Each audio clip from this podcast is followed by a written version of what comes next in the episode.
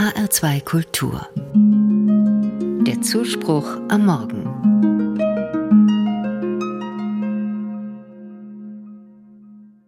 Sie lebt immer in Weiß. Über 30 Jahre lang trägt sie schlichte weiße Hauskleider, Zeichen ihrer Zuversicht ins Leben. Heimlich dichtet sie. Viele Gedichte findet man erst nach ihrem Tod und ist fassungslos. So herrliche Gedichte, die damals aber niemand lesen will. Heute zählt die Amerikanerin Emily Dickinson zu den größten Dichterinnen Nordamerikas. Ihre Gedanken kreisen um Gott und den Glauben. Sie erzählen von Liebe, die Emily sich ersehnte, aber nie besaß, außer zu Eltern und Geschwistern und von der Hoffnung, die ein Leben reich macht.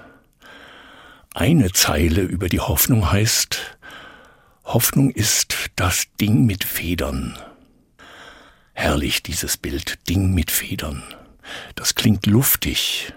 Es geht hier nicht um Pläne und Wünsche. Hoffnung ist nicht, dass mir ein Wunsch erfüllt wird wie Lieber Gott, mach bitte, dass ich die Prüfung bestehe oder Lieber Gott, lass mich gewinnen, das sind Wünsche. Hoffnung aber ist größer und weiter. Sie ist etwas, in das ich mich hineinlege wie in ein Nest. Hoffnung ist, was mich wärmt und schützt, mein ganzes Leben umschließt, sogar die ganze Welt.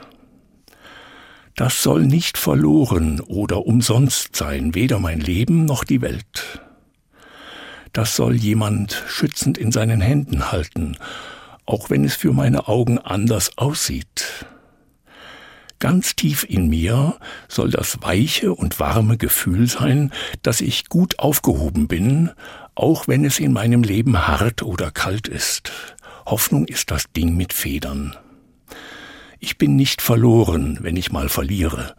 Ich bleibe in Gottes Händen, wenn ich sterbe. So groß ist Hoffnung.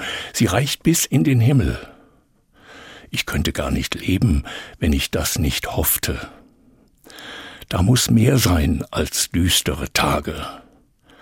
Es soll auch Weiches und Warmes geben, das Schmerzen lindert und Tränen trocknet.